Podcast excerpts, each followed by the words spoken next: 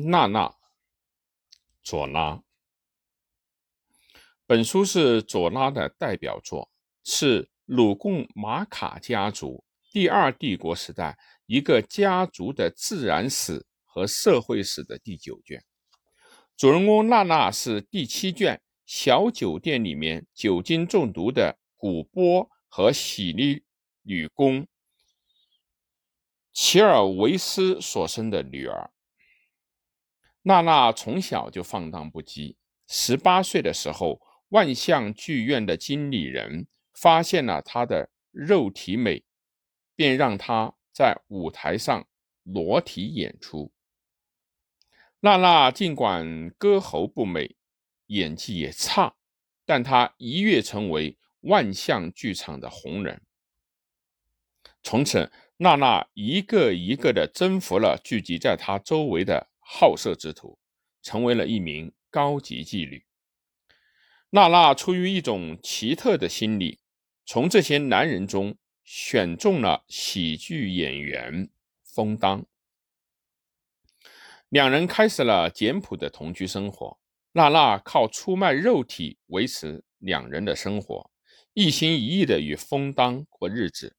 但备受折磨之后。最终还是被封当所抛弃。他想重返万象剧院的舞台，但也没有达到愿望，于是便做了一直纠缠他的莫法伯爵的情妇，继续过着巴黎的一流生活。当伯爵不能满足他的金钱欲望的时候，只要有人付钱，他就随意的出卖肉体。为了那那。莫法伯爵失去了地位和财产，在旺德尔夫伯爵则破产而自杀。菲利普由于贪污而锒铛入狱。英俊的乔治出于嫉妒，当着娜娜的面自杀。娜娜使男人们相继自我毁灭。娜娜突然在巴黎消失了踪影。当人们已经将他遗忘的时候，他又出现了。原来娜娜因患天花病，身体开始糜烂，她的唯一的儿子也染感染上了这种病。昔日那位迷恋娜娜的男人，相继来到奄奄一息的娜娜的病榻前，眼看着死神将她吞噬掉，而爱莫能助。这正是德法战争爆发之时，